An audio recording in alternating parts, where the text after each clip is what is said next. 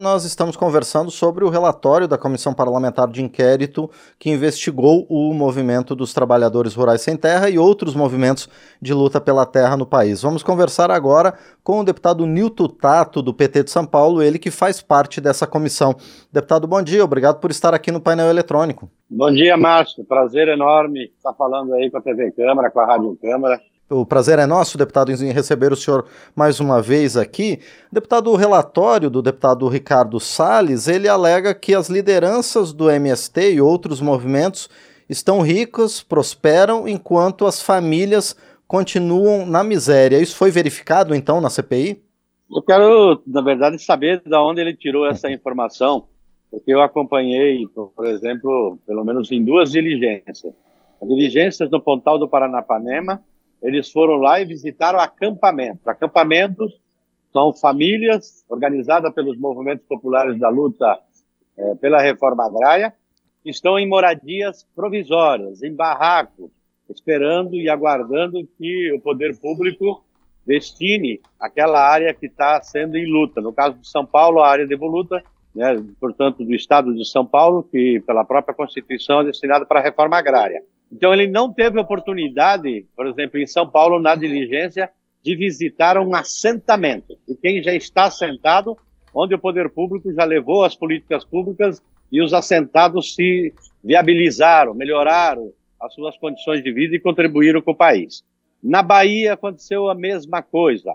Ele foi simplesmente num assentamento recente em processo de implementação.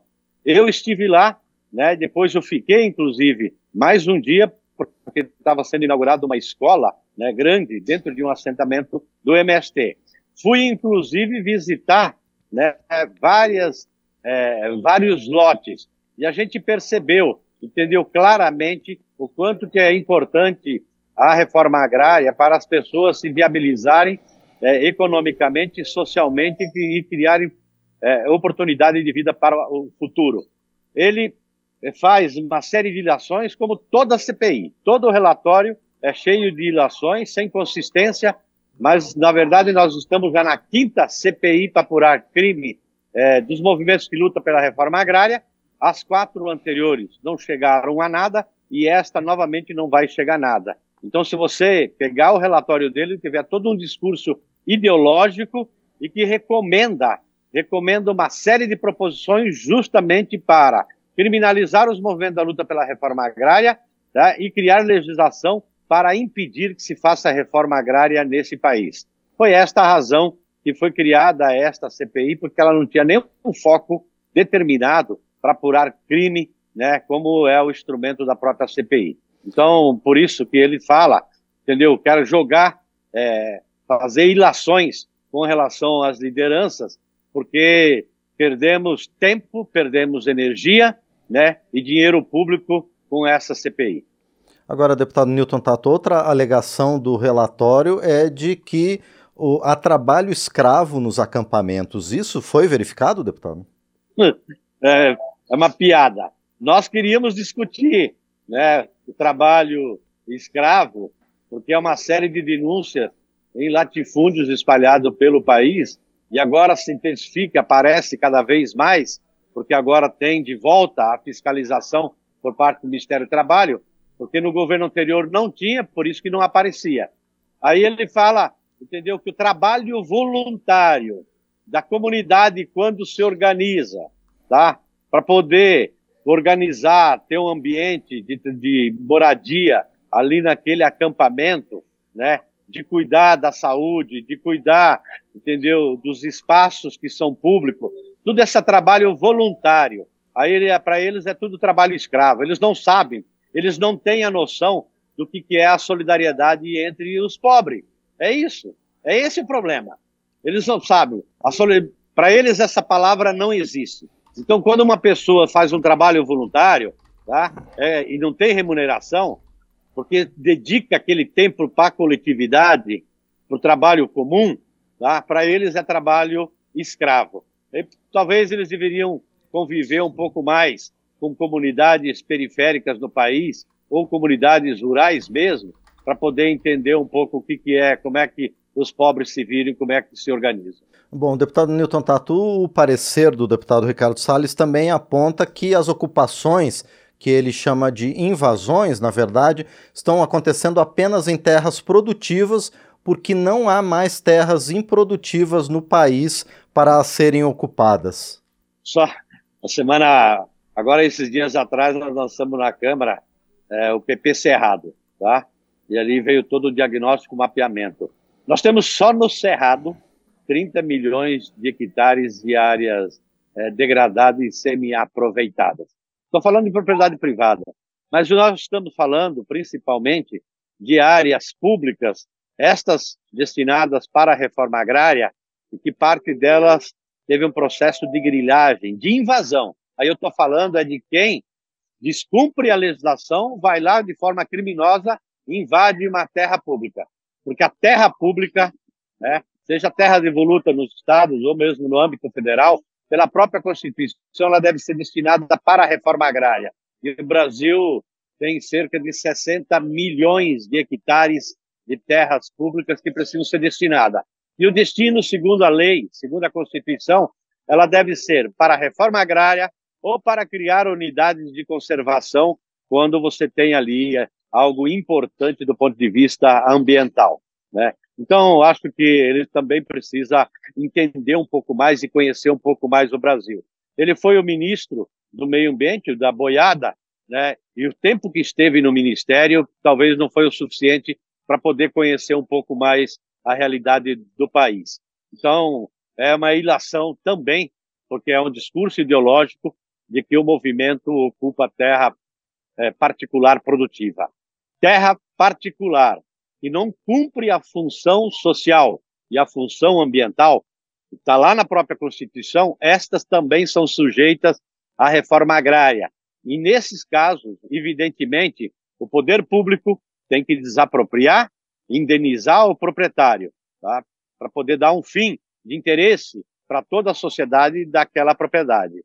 Mas a grande maioria mesmo das ocupações, que é uma garantia, inclusive, da própria Constituição, a Constituição garante que no Estado democrático, aqueles que lutam por direitos têm o direito de se organizar para fazer com que o Estado, o poder público, implemente o direito.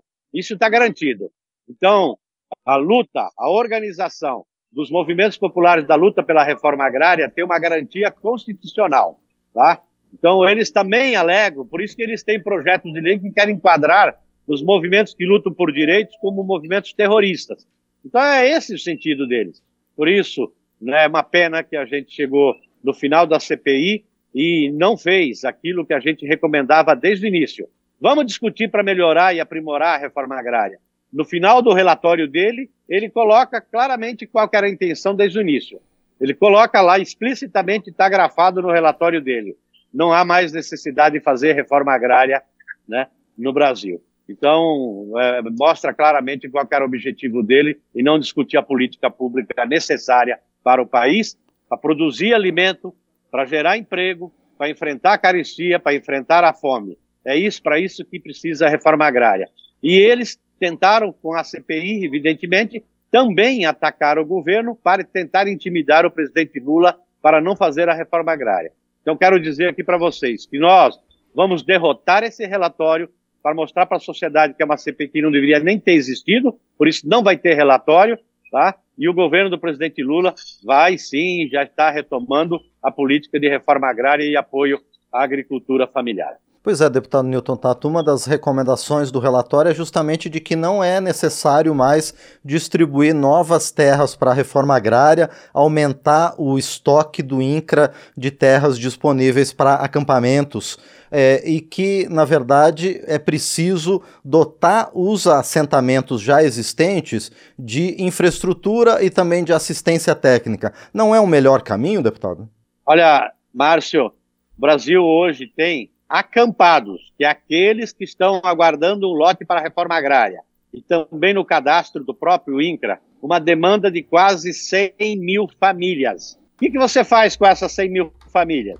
Que querem criar perspectiva de vida para as famílias, querem um lote para produzir, e com isso ajudar o país. É geração de emprego, é geração de possibilidade de produção de alimentos para enfrentar a fome, para enfrentar a caristia nos preços de alimentos. Todos sabem que quem produz alimento, que chega na mesa das pessoas no dia a dia, é a agricultura familiar. Então, fazer a reforma agrária é você ampliar a possibilidade de ter mais produção de alimentos. Tá? Então, nós temos dois problemas. Um, aquilo que já foi assentado precisa o poder público terminar a sua lição, o seu, a sua tarefa, que a própria legislação obriga, que é levar a infraestrutura necessária nos assentamentos para dar viabilidade nos assentamentos de reforma agrária.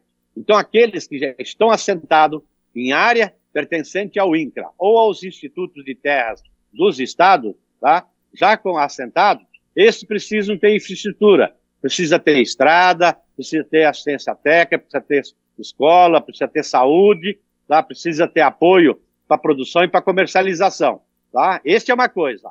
A outra coisa é essas quase 100 mil famílias que estão cadastradas no INCRA, muitas delas acampadas em beira de estrada, tá? que estão aguardando um lote. Então, é duas coisas diferentes. O que parece e dá a entender é que o Salles não entende do assunto. Então, a CPI não serviu nem para ele entender do assunto. Uma coisa é quem está sentada, quem já foi e recebeu o lote. Outra coisa é quem está acampado e quem está cadastrado para é, receber o lote. Então, são duas realidades diferentes e, evidentemente, o poder público e a própria lei obriga, né, tem a obrigação de implementar a política. E, deputado Newton Tato, o senhor comentou que o relatório não deve ser aprovado, mas parlamentares ligados à frente parlamentar da agropecuária não devem ser favoráveis a esse parecer, inclusive é, por conta do indiciamento de 11 pessoas? Acredito que não, porque fica muito mal para o parlamento e para o instrumento da CPI aprovaram um relatório que é cheio de ilações, que não conseguiu apurar crime nenhum, com denúncias vazias, né? E a grande maioria do agronegócio, estou falando da frente parlamentar da, da agropecuária, estou falando aqui 98%, entendeu, do agro da, do Brasil, não comete crime. É favorável, inclusive, à distribuição de terra sabe que essa agricultura familiar elas são, e o agronegócio são complementares, importante para o Brasil.